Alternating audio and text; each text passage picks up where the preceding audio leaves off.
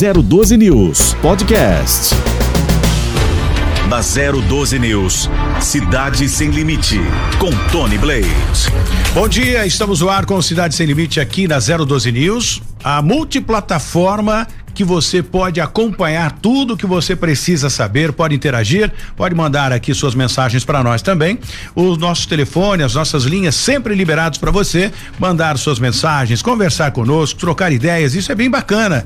O WhatsApp é o 12 99672 7677. O telefone para você ligar direto aqui é o 12 3922 58283 39 228283. Entra em contato com a gente aqui, manda sua mensagem para nós e nós vamos bater um papo aqui para ouvir a sua reclamação.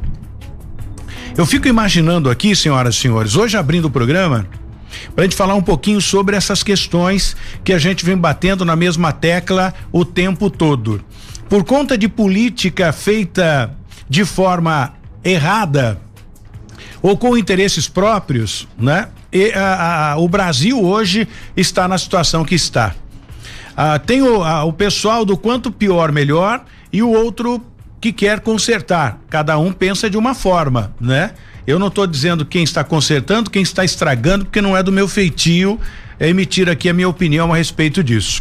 Eu só quero comentar com vocês o seguinte: quando você quando chega a época da eleição, você vai para as urnas, qual é o seu critério para você votar? O, o político que é bonitão, o político que fala bem, o político que tem um bom discurso, o político que tem aí várias faculdades, enfim, tem um conhecimento vasto na política, ou aquele que tem eh, aquela vontade de mudar o, o Brasil, mas não tem a oportunidade. Como é que você avalia? Essa é a pergunta. Como é que você avalia o político que você vai votar para governar o Brasil?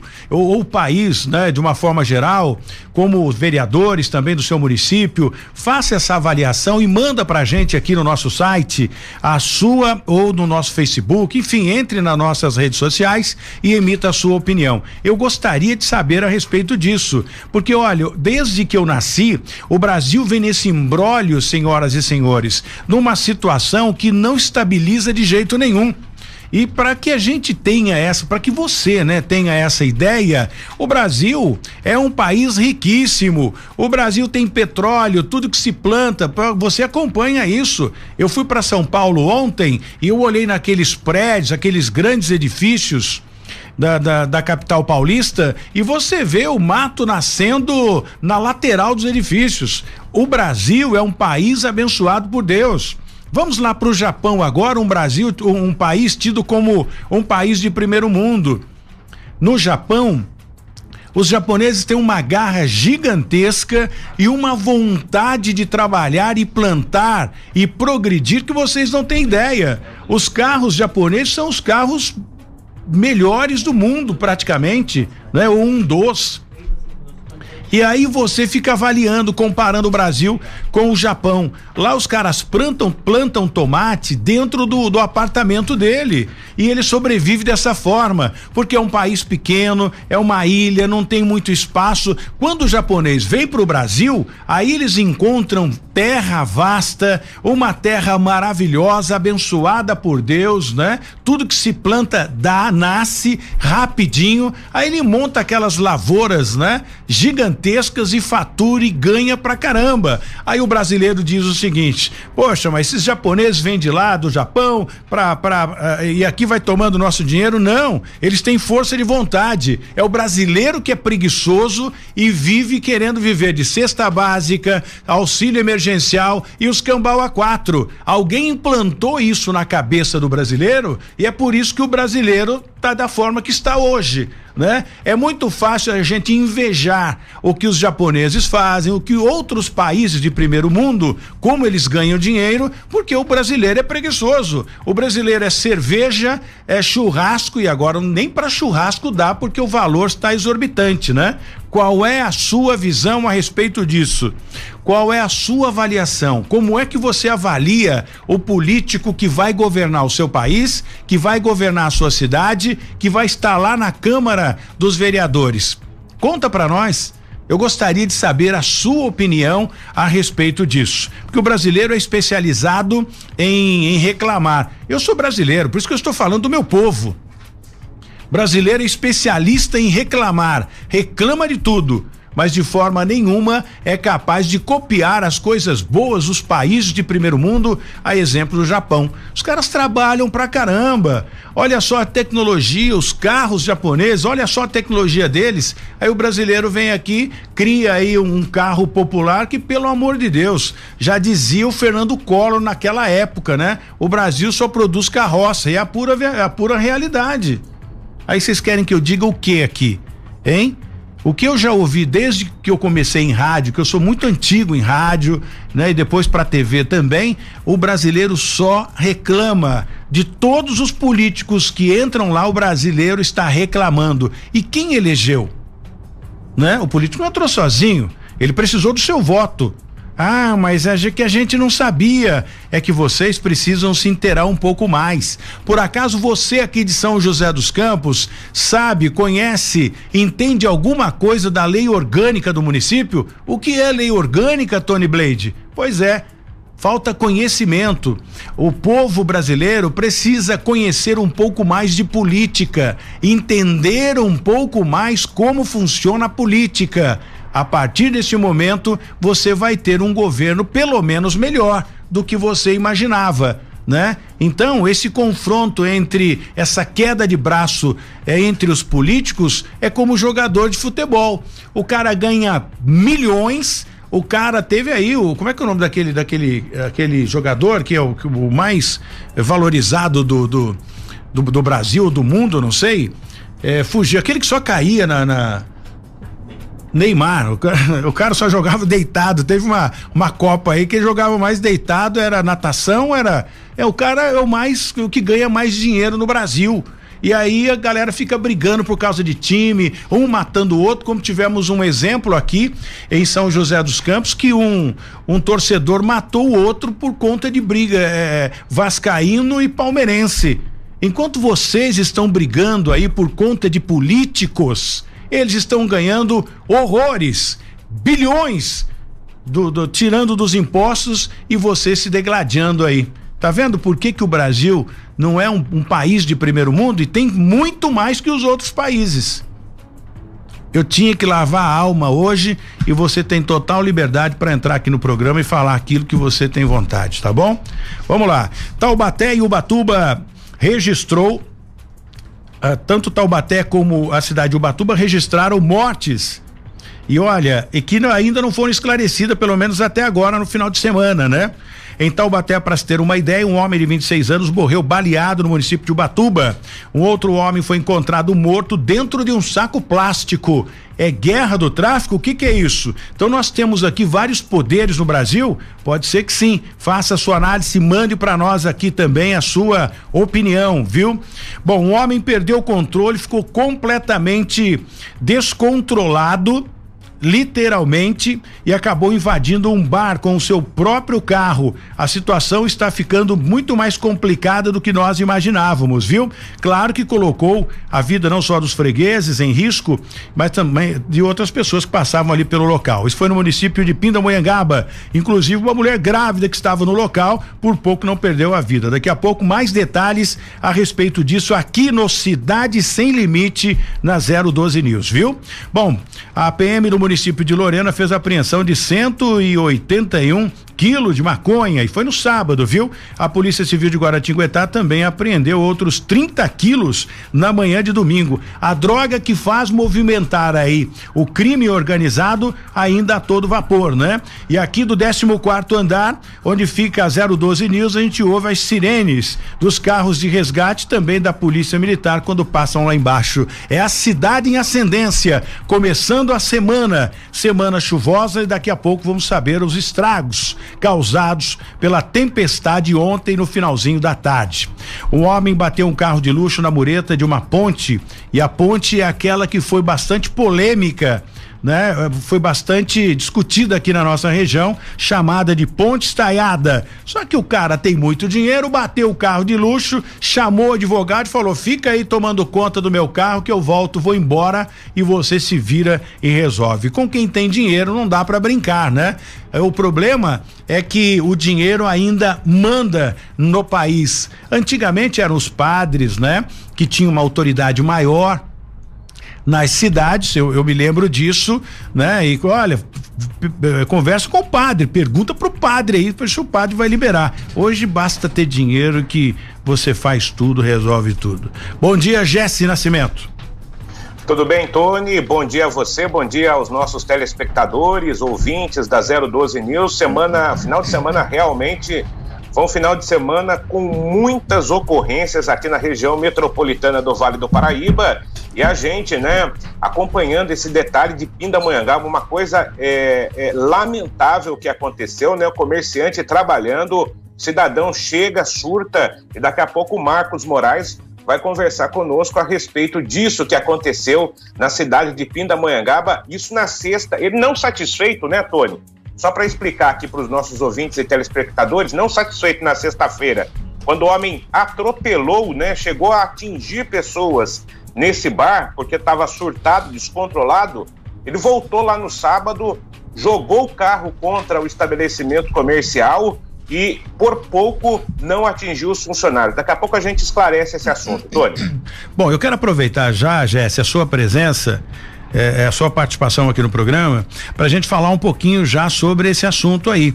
O cara perdeu o controle, o cara entrou no bar e foi. Tudo começou por conta de uma briga, né? Teve um desentendimento, colocaram o cara para fora, ele já estava dando trabalho, chamaram a polícia, a polícia demorou, a viatura demorou para chegar, o cara co continuou com aquele surto e aquela sede de vingança, sei lá por qual razão, né? O cara bebe todas e acha que ele é o dono da razão e quer aprontar no bar. Mas mas, é, e assim foi, pegou o carro, voltou, e, e, se não bastasse uma vez, parece que depois, no dia seguinte, ele retornou ao local. Dizem que o raio não cai no, no mesmo lugar, né? Duas vezes. Nesse caso, caiu, né, Jesse?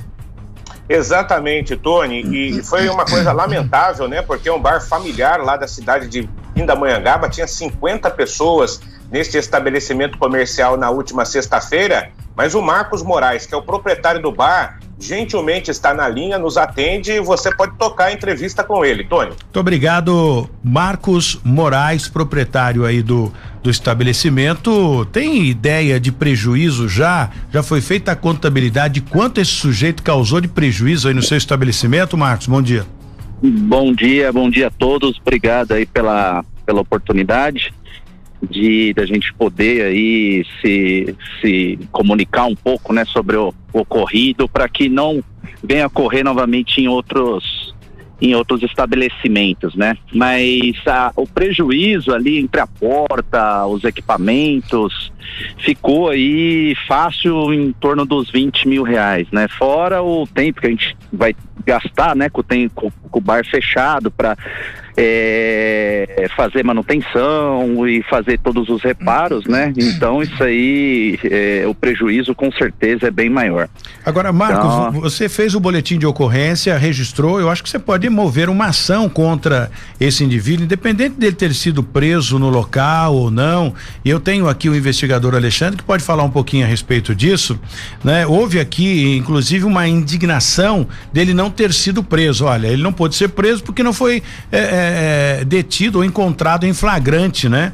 E, e, mas isso não significa, aliás, o Alexandre, que também é formado em direito, né, é, pode trazer mais detalhes a respeito disso. Não significa que você vai ficar no prejuízo. Pode ser movida uma ação contra esse indivíduo, independente da PM ter chegado no local, no momento, para fazer a prisão dele em, em, flagrante. Ele só não foi preso em flagrante. Vamos ouvir aqui o, o Alexandre. Bom dia. Bom dia, Tony. Bom dia a todos. É, de fato é, não só pode, como deve sim responder civilmente por conta disso daí. Causa, às vezes, uma revolta das pessoas de não verem o Estado punido adequadamente as pessoas. Deveria sim ser cadeia, ficar um bom tempo preso, até pelo perigo que causou aí. Algumas pessoas poderiam ter morrido nessa situação.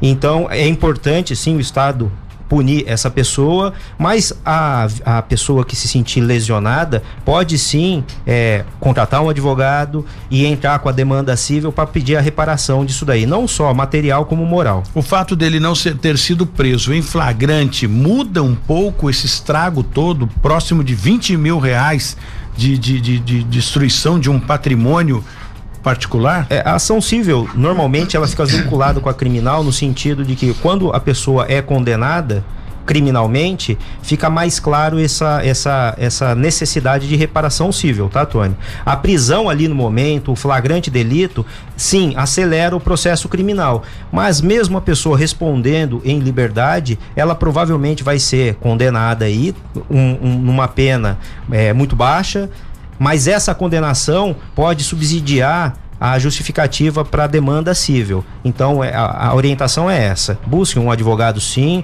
entre com a ação civil para reparação dos seus, é, dos seus prejuízos, tanto materiais quanto morais. Marcos, é, ele fez isso no, no, primeiro momento, enquanto o seu estabelecimento estava é, com os seus clientes, né, estava lotado praticamente, e, e, colocou pessoas em risco, enfim. Não satisfeito, no dia seguinte ele voltou a, a, a cometer o mesmo crime? Exatamente. É, inclusive no dia da, na primeira a, no primeiro ataque, né, que realizado, ele arremessou o veículo em cima da do, dos clientes, inclusive tinha uma, uma mulher que estava grávida, né? E foi por muito pouco que não aconteceu uma algo mais grave, né? Uma fatalidade. E porque ele realmente avançou com o carro em cima da, do pessoal. Então houve uma revolta, né, dos, dos próprios clientes, a, vendo essa essa situação e eles acabaram indo para cima dele, né? Então, é, depois ele conseguiu sair e no dia seguinte, quando os funcionários estavam fazendo a, a limpeza, né, da, da, do estabelecimento do, do bar, ele voltou com o mesmo veículo, enfiou o carro, jogou o carro dentro do bar. Então foi uma, assim, os funcionários estão chocados, está todo mundo chocado.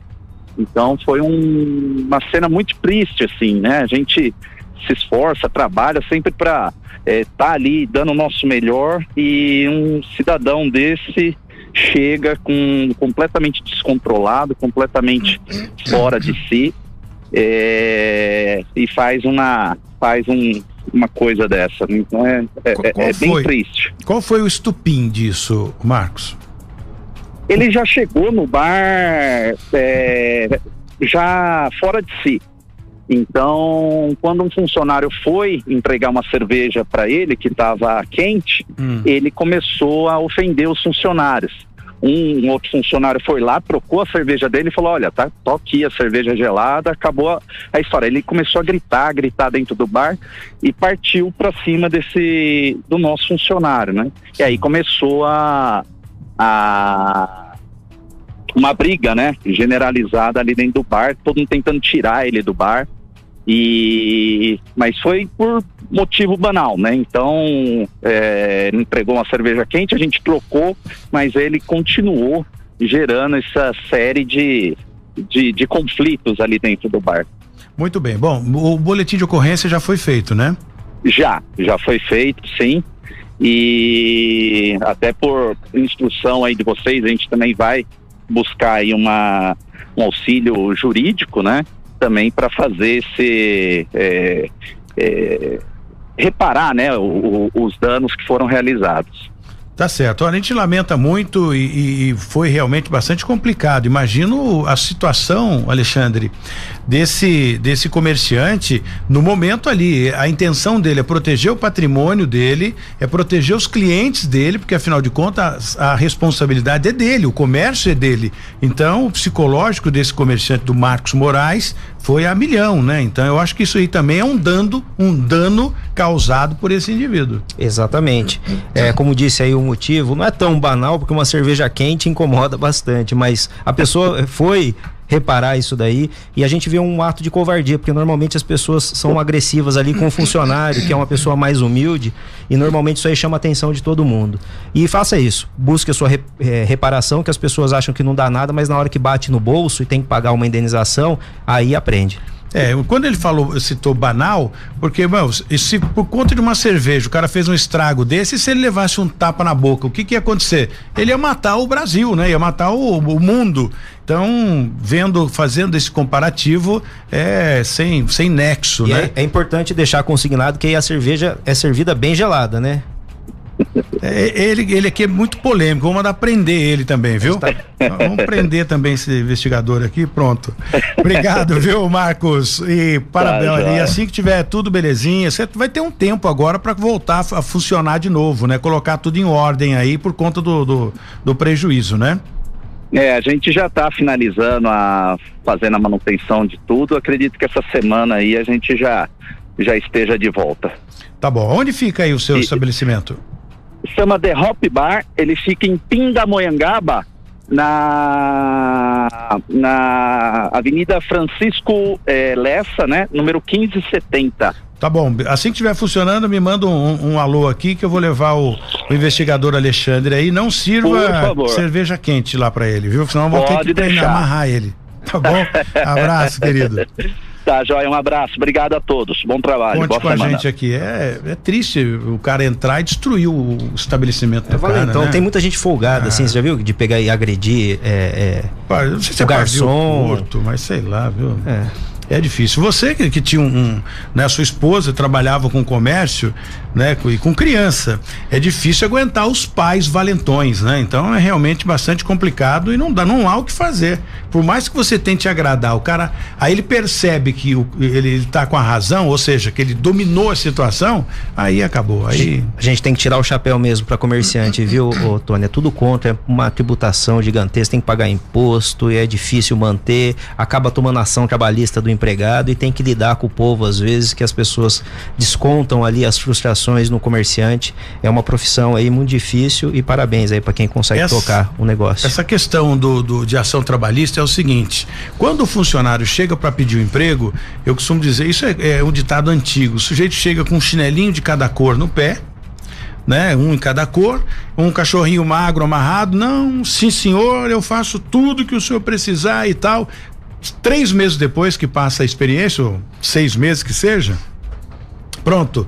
Ele já é o diretor da empresa. Ele já começa a instigar todos que estão dentro da empresa para jogar contra o diretor e já começa a fazer piquete. Agora vamos fazer uma greve ali, vamos exigir nossos. Aí ele já tem direito em três meses. E o, o, o, o detalhe disso tudo, eu não sei como é que funciona a nossa justiça, que na maioria das vezes um cara desse acaba até destruindo. Muitas empresas quebraram já por conta de ações trabalhistas. Você vê como que é difícil a, a, a, vida do empresário. Nesse caso aí, o cliente já ficou chateado lá com a cerveja, corre o risco de processar o comércio. Daí ele arruma uma briga com o garçom. Daí agride os clientes, os clientes depois vão pegar e processar também o comércio, até o garçom bobear no final ainda vai pegar vai reclamar. A vida do, do, do, empresário é muito difícil no Brasil. É, não é fácil não, viu? Jesse Nascimento, conta essa história do cara que foi encontrado dentro de um saco de um saco plástico é a guerra do tráfico de drogas, sei lá, eu acho que tudo se, se atribui a, ao, ao, tráfico. É tudo. Né? Quando não sabe, cê, repara a reportagem, quando fala assim, ó, é, não sabe o nome do autor, não sabe o nome da vítima, mas fala que é guerra do tráfico. Como que Bom, você poderia, sabe da motivação é, eu poderia se você falar, não esclareceu eu, o crime? Eu, é, eu poderia falar que a polícia matou o cara e colocou dentro do é saco. Uma, isso é uma técnica para pegar e chamar, aí, empurrar a responsabilidade. Né, aí a galera faz o quê? Não, mas como é que você tá falando? Porque se você fala do, do tráfico de drogas... Ah, é bom, aí não é mais culpa de ninguém. O polícia reclama. Aí você fala, ó, o polícia matou o cara e colocou dentro do saco plástico. Aí o polícia fala, não, pera aí, aí é com nós. Bom, então vamos colocar cada um no seu lugar, né? Cada um no seu quadrado para poder funcionar a coisa direita aqui, porque senão o negócio não anda. Vamos pro intervalo, a gente volta já, porque tem que faturar, porque senão a gente não consegue sobreviver aqui. Vambora. Vambora, a gente volta já da 012 News. Cidade Sem Limite, com Tony Blaze. Estamos de volta na 012 News, Cidade Sem Limite, e agora para conversar com o sindicalista. Estamos falando aqui de lei trabalhista, porque o cara entra na justiça, acaba com a empresa, não sei o quê, e agora acaba de chegar aqui de surpresa o Weller Gonçalves. O Weller, falei certo seu nome? Certinho. Bom dia, Weller, tudo bem? Bom dia, Tony. Bom dia a todos que acompanham. Nós estamos aqui para falar com o, o Weller, que é presidente do Sindicato dos Metalúrgicos de São José dos Campos, a gente conversava aqui fora do ar, que o sindicato mudou muito, né? A gente é da época em que o sindicato queimava ônibus, metia fogo em, em, em, em fábrica, batia nas pessoas que queriam entrar para trabalhar. Não, não pode entrar couro, borrachada nos carros. Cara, era, era truculento. Mas até a postura mudou hoje, que a gente tinha aqui como Mancha, Toninho, aquela galera que tem um outro, um grandão lá que eu não lembro o nome. Eu entrevistei ele várias vezes também do Sindicato Metalúrgico, batia na galera direto aí. Hoje, o sindicato, pelo que a gente percebe, né, e até pela postura aqui do, do Heller, mudou muito, né? Hoje, o sindicato tem uma outra forma de negociação. Houve uma negociação recentemente, né, com relação acordo coletivo dos trabalhadores e, e, é de uma forma completamente diferente, né? Bom, tudo evolui, né, Werner? Bom, tudo é de acordo com a conjuntura do momento. Nós celebramos sete convenções coletivas até o momento. São quase 15 mil trabalhadores metalúrgicos que já estão com reajuste, na maioria deles, da inflação, 10,42%, e também a manutenção dos direitos. E nós achamos que até o momento a campanha salarial dos metalúrgicos de São José dos Campos e região tem sido vitoriosa e a gente ter tido essa conquista de 10,42 para os trabalhadores nessa conjuntura que está tudo aumentando drasticamente, então o sindicato conseguiu ter êxito e a gente fez a negociação junto aos sindicatos patronais. Em alguns casos, a negociação foi direto com a empresa e são quase 15 mil metalúrgicos já com reajuste garantido. Muito bem. Uh, nós tivemos aqui isso no passado, né? Estou trazendo isso para que você faça um balanço agora, já que a gestão é você que está no sindicato, como presidente do sindicato, pode falar o que está acontecendo agora. Uh, antigamente, né? Havia discussões, enfim, paralisação também, e muitas empresas deixaram São José dos Campos, alegando, né, os, os, os eh, responsáveis pelas empresas, que o sindicato sempre exigindo, e aí algumas empresas acabaram deixando a cidade. Como é que ficou a questão da GM, que eh, estava previsto para ir para uma outra, uma outro estado, uma outra cidade, porque São José dos Campos estava difícil. Hoje você, como presidente do sindicato, como é que está essa situação de negociação eh, entre GM e o sindicato e os funcionários?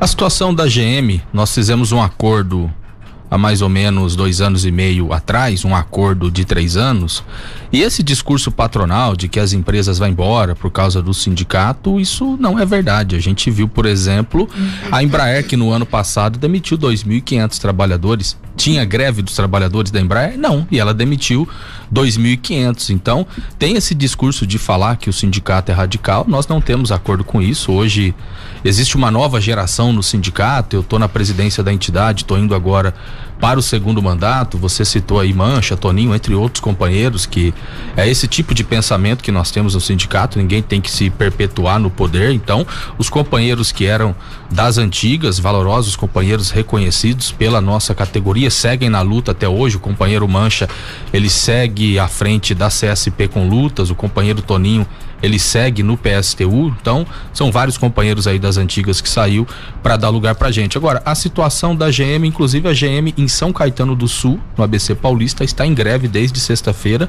Acabamos de ter a informação de que a greve ela continua, a greve dos trabalhadores lá na campanha salarial e a GM hoje ela tem uma situação bem diferente, por exemplo, a GM hoje está bombando, aqui em São José dos Campos se fabrica a S10, a Trailblazer.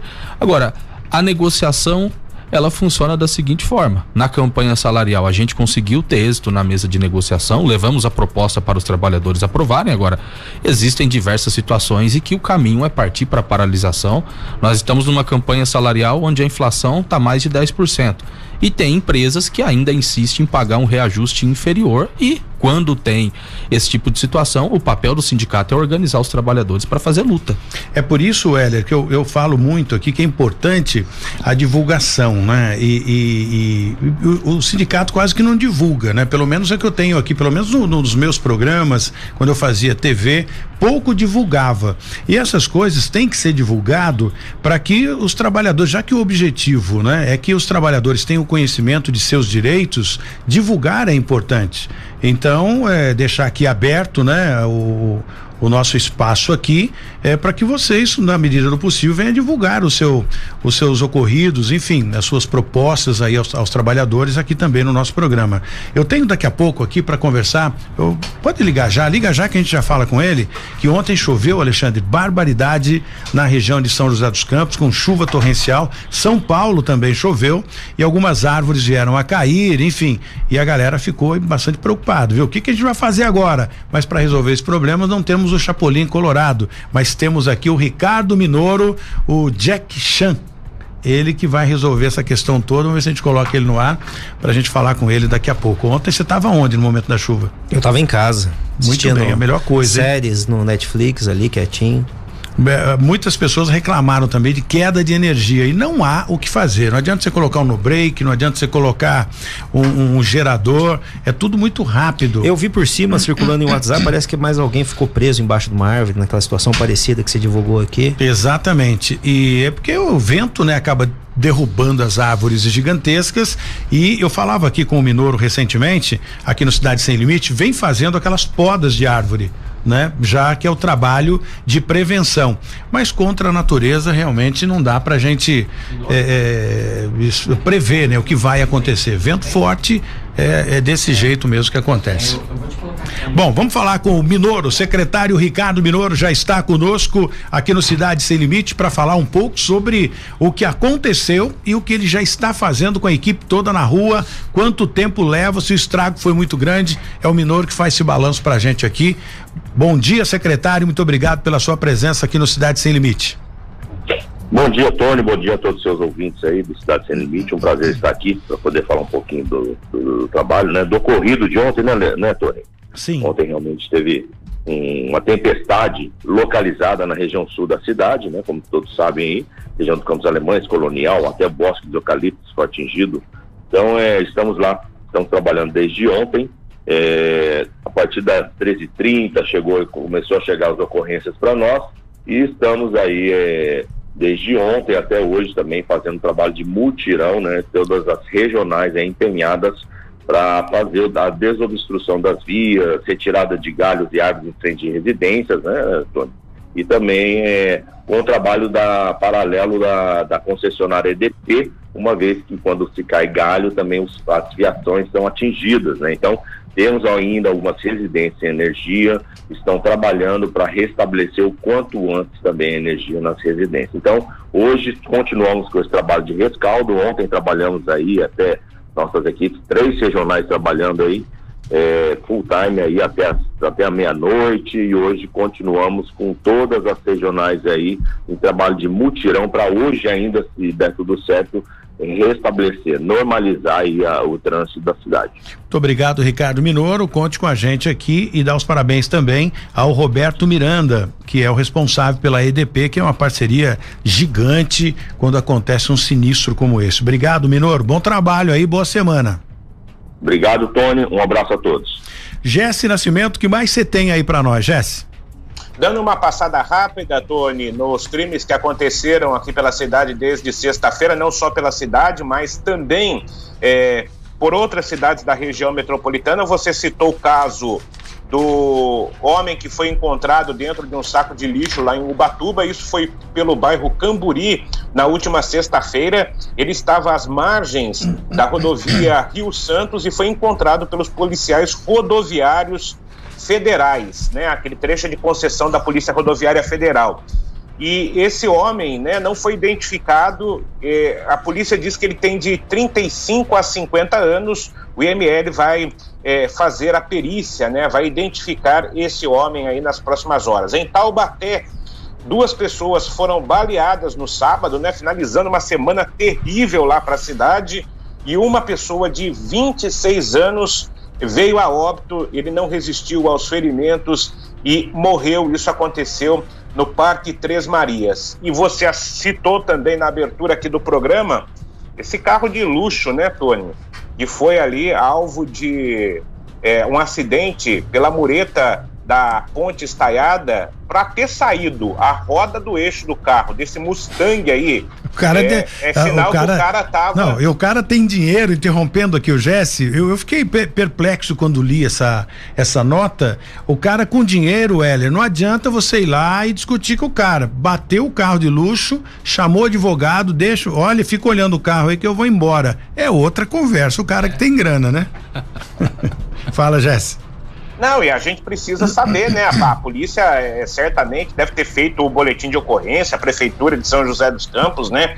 Pelos danos que foram causados, atingiu inclusive um poste e, e, e essa pessoa vai ser responsabilizada certamente pelo ocorrido. Mas não resta dúvidas que essa foi uma estratégia usada aí pelo cidadão para se, se ele estava errado, né, Tony, para ter uma batida dessa e perder o eixo do carro, Olha, vou, vou, te contar uma coisa. Eu não tô vendo nem o de perder o eixo do carro, tô vendo a potência do cara, né? Chama o advogado, eu vou chamar meu advogado quando bater agora, vou chamar meu advogado. Fica aqui, doutor Fernando, Alexandre, doutor João, fica olhando aqui que eu vou embora, toma conta da situação aí. Pode responder pelo pelo pelos atos do, do, motorista? Infelizmente a vida de quem tem dinheiro é sempre mais fácil, né? Daí põe lá, põe o advogado, marcar o advogado ainda Diz fala que, que é, é, culpa é dele e tal, inventa uma boa desculpa, mas vai responder sim, viu? E tem que pegar danos, e restituir isso ao horário patrimônio da, público. Isso, do patrimônio público municipal aí, a ponte. Muito bem. Weller, conta para Tem câmera lá, né, Tony?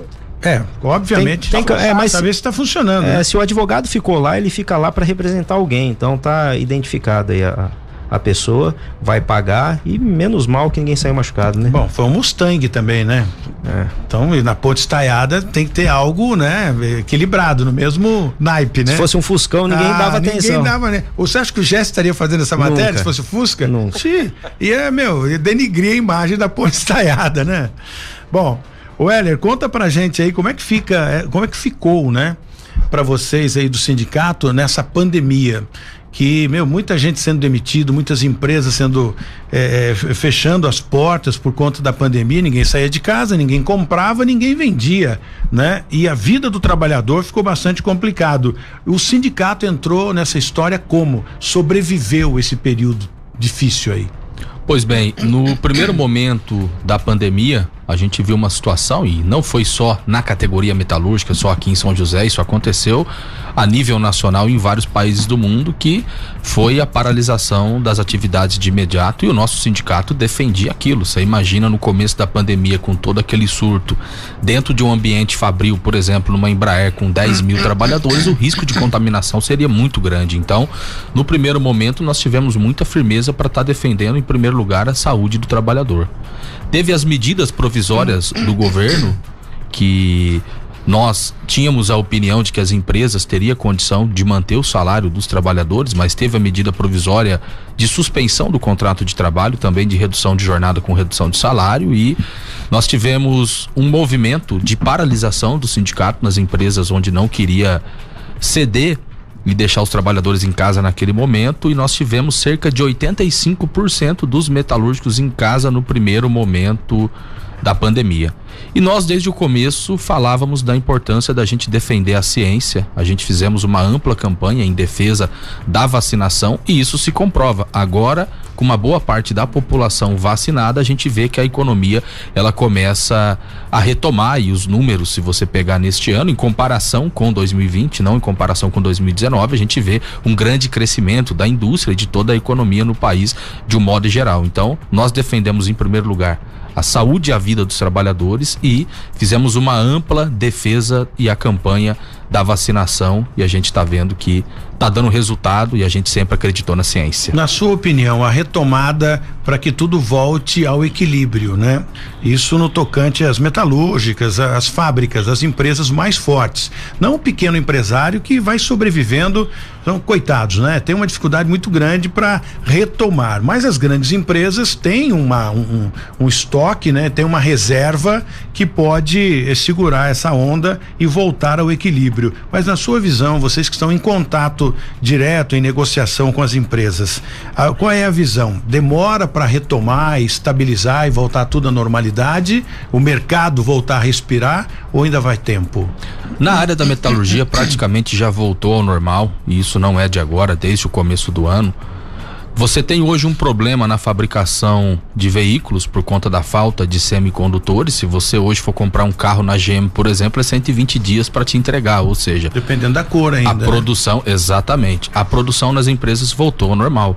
A gente vê a Embraer anunciando publicamente que também volta a ter a venda das aeronaves e as fábricas metalúrgicas que nós temos aqui na região, a Iton, a Itachi, a Prolind, a Avibras também todas estão com seu ritmo de produção praticamente ao normal. Então, a gente infelizmente viu também muitas empresas se utilizando desse tema da pandemia, por mais que a produção da empresa estava alta, ela aplicar algum tipo de redução de jornada, poder pegar o dinheiro do governo, poder ter algum tipo de economia. A gente viu muitas empresas também fazendo esse tipo de sacanagem na hora de negociar a PLR, o reajuste do trabalhador. Ah, estamos numa pandemia, mas ao longo da pandemia o trabalhador se sacrificou, colocou a sua vida em risco e foi trabalhar normalmente. Então, na nossa opinião, já existe uma retomada da economia e as principais fábricas metalúrgicas aqui de São José dos Campos já voltaram à normalidade, a produção tá alta, tá bombando, tá tendo hora extra, tá tendo contratação, então praticamente tudo voltando ao normal. Mas é claro, a gente tem que tomar cuidado, por mais que caiu o número de casos, o número de mortes, mas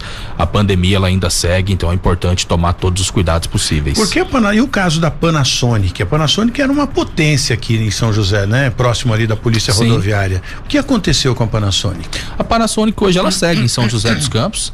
Nós celebramos o acordo de campanha salarial com a Panasonic na semana passada e aqui em São José dos Campos, na planta, se fabrica pilhas e o fornecimento de pilhas é para toda América Latina. Ela tem outra planta que fica em Manaus e também recentemente ela inaugurou uma planta na cidade de Extrema, onde está tendo a fabricação de eletrodomésticos. Mas ela segue em São José, tem cerca de 200 trabalhadores na fabricação de pilhas. Hoje é evolução, né, Alexandre? Pelo que a gente observa, e o Jéssica também está acompanhando, tem que acompanhar a evolução. A tecnologia está chegando, a Kodak, por exemplo, que fabricava filmes, máquinas fotográficas, a planta dela aqui, pelo que eu vejo, né, acabou.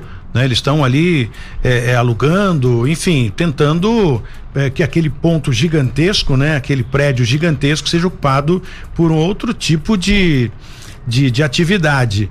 Mas é, se não se adaptar, fica realmente complicado. Existem outras fábricas aí que, que, que fabricavam outros tipos de, de equipamento. Elas se adaptam à tecnologia, porque senão vai ficar para trás. E, e... E, a, e a pandemia acelerou isso aí. Muitas profissões aí estão adotando o home office, que acaba sendo mais barato.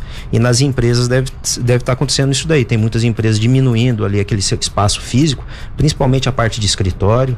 E, e daí as pessoas vão sim. trabalhar em casa. E segundo pesquisa, é, é, o cara trabalhando em casa, em, em, home office, sei lá onde, na casa, no, no escritório dele, ele, ele, ele rende muito mais do que tanto da empresa. Isso pesquisa. Para se ter uma ideia, em São Paulo, na Avenida Paulista, conheço muitos empresários lá que tinham salas né, em, em vários prédios, eles estão agora meu, mudando para residência, porque. Sim é, foi tudo para casa. Vou dar uma pergunta. E como é que fica a postura do sindicato em relação a isso aí? Provavelmente a empresa vai querer diminuir o salário da pessoa que trabalha home office por conta do, dos, dos custos.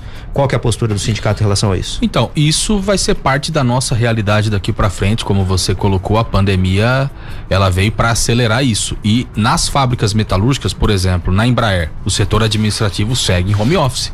E nós estamos falando da Embraer de cerca de 5 mil trabalhadores. Na Itachi, que é a fábrica onde eu trabalho, a empresa disse que tem estudos para não voltar mais e o pessoal que trabalha nesse setor de escritório administrativo siga trabalhando de home office. Eu acho que nós temos que fazer uma pesquisa com esses trabalhadores como que era na fábrica, como que era, porque pelo que a gente conversa, existe uma divisão em relação a isso.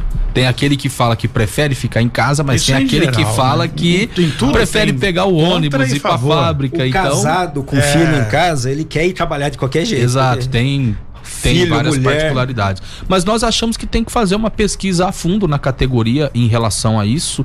É, nós conseguimos alguns acordos, por exemplo, na empresa Ericsson, a empresa acordou com o sindicato que os trabalhadores ficam de home office, porém teve o fornecimento de material de escritório, uma ajuda para a internet, uma ajuda para alimentação, porque se o trabalhador está na fábrica, ele faz a sua refeição no restaurante. Então, ele estando em casa, a empresa está dando um vale refeição para estar tá fazendo ali a compra do seu almoço e tal. Então, nós conseguimos até fazer alguns acordos nesse sentido, mas é parte de um debate que já está tendo no movimento sindical em relação a isso. Que, por exemplo, você ir na porta da fábrica fazer a distribuição de um boletim para o trabalhador com as informações do sindicato, o trabalhador em casa, como que isso vai se dar? Você Mas vai mandar o boletim é- pelo WhatsApp, é, pelo e-mail, Mas né? hoje isso acabou. Esse negócio de papel, o A é, gente ainda tá no papel ainda, Isso viu? acabou, né? Eu sei, é parte Agora da evolução, é sim. A evolução. gente também está trabalhando com material digital, mas a gente ainda tem o informativo. De fato, a pandemia, acho que o legado dela é a internet, a evolução que acho que todos tiveram, né? Bom, nesse caso eu, eu entendo, na minha ignorância, o sindicato perde força, mas não acaba, porque o trabalhador vai existir, né? Claro. E, por exemplo, a gente está falando aqui da campanha salarial. A campanha salarial é com os sindicatos patronais que fica na Fiesp em São Paulo. A gente antes acordava de madrugada, porque aí para São Paulo a gente sabe como é, para chegar lá, participar de uma reunião e retornar. E ano passado e neste ano, as negociações da campanha salarial foram todas no formato virtual. As reuniões rápidas, objetivas, Econo- então econômica. tem um lado bom e tem um lado ruim. O econômico, você não gastou a gasolina, você não gastou o pedágio, a refeição, o estacionamento e tudo mais. também. Jesse, rapidão aí, Jesse. Vamos. Tem, tem uma pergunta Pois não. importante, né? As montadoras, principalmente GM, Sherry e Volks, não é o caso do sindicato, né? A Volks é do Sindicato dos Metalúrgicos de Taubaté, mas é, faltam peças. Como é que, que vocês estão trabalhando com isso, Heller? Bom, de fato existe a falta dos semicondutores, isso afetou a produção da GM em São José dos Campos, em São Caetano. Você citou a Volkswagen na cidade de Taubaté, a montadora Caoa Sherry que fica na cidade de Jacareí, que nós representamos os trabalhadores, ela vem numa situação diferente. Inclusive a Sherry contratou cerca de 200 trabalhadores neste ano, tem a perspectiva de novas contratações é que a produção da Sherry vem da China, os semicondutores vêm da Ásia, que alimenta aí uma boa parte das montadoras a nível mundial, inclusive já tem uma discussão das montadoras de começar a fabricar os semicondutores em outro país, porque viu aí a situação como tá e com a evolução de fabricação de carro elétrico para o futuro. Então, afetou sim as montadoras de carro no nosso país, por isso que eu até citei aqui, você hoje vai comprar um carro na GM e em outras montadoras também é 120 dias no mínimo para estar entregando e isso teve a ver com a falta de semicondutores. Agora, a gente está conseguindo manter, na GM teve alguma suspensão de contrato, processo de layoff e a gente conseguiu nas negociações fazer a suspensão, mas com a garantia do emprego do trabalhador. Então, a gente vê uma situação diferente das montadoras aqui na região, com a produção alta e fazendo contratação inclusive. O Ellen Gonçalves, presidente do Sindicato dos Metalúrgicos de São José dos Campos. Muito obrigado pela sua participação aqui no nosso Cidade Sem Limite. E a gente está aqui para conversar, para expor, trocar ideias, enfim, e divulgar o que for do interesse da população, não só de São José, mas de toda a região, que aqui na nossa multiplataforma falamos para o mundo. Onde quer que você esteja, envie suas mensagens aqui para nós, que nós vamos trazer o entrevistado que você tiver interesse em ouvir. Muito obrigado pela presença. Eu que agradeço, é muito importante esse espaço para passar aí as informações da categoria metalúrgica para toda a população. Alexandre, quem matou quem hoje à noite? Não teve, não tivemos registro aqui na região. A polícia, se teve algum caso, a polícia está incansavelmente investigando o caso. É esse, eu vou dizer o negócio. Esse, esse é mais liso do que o doutor Cebola.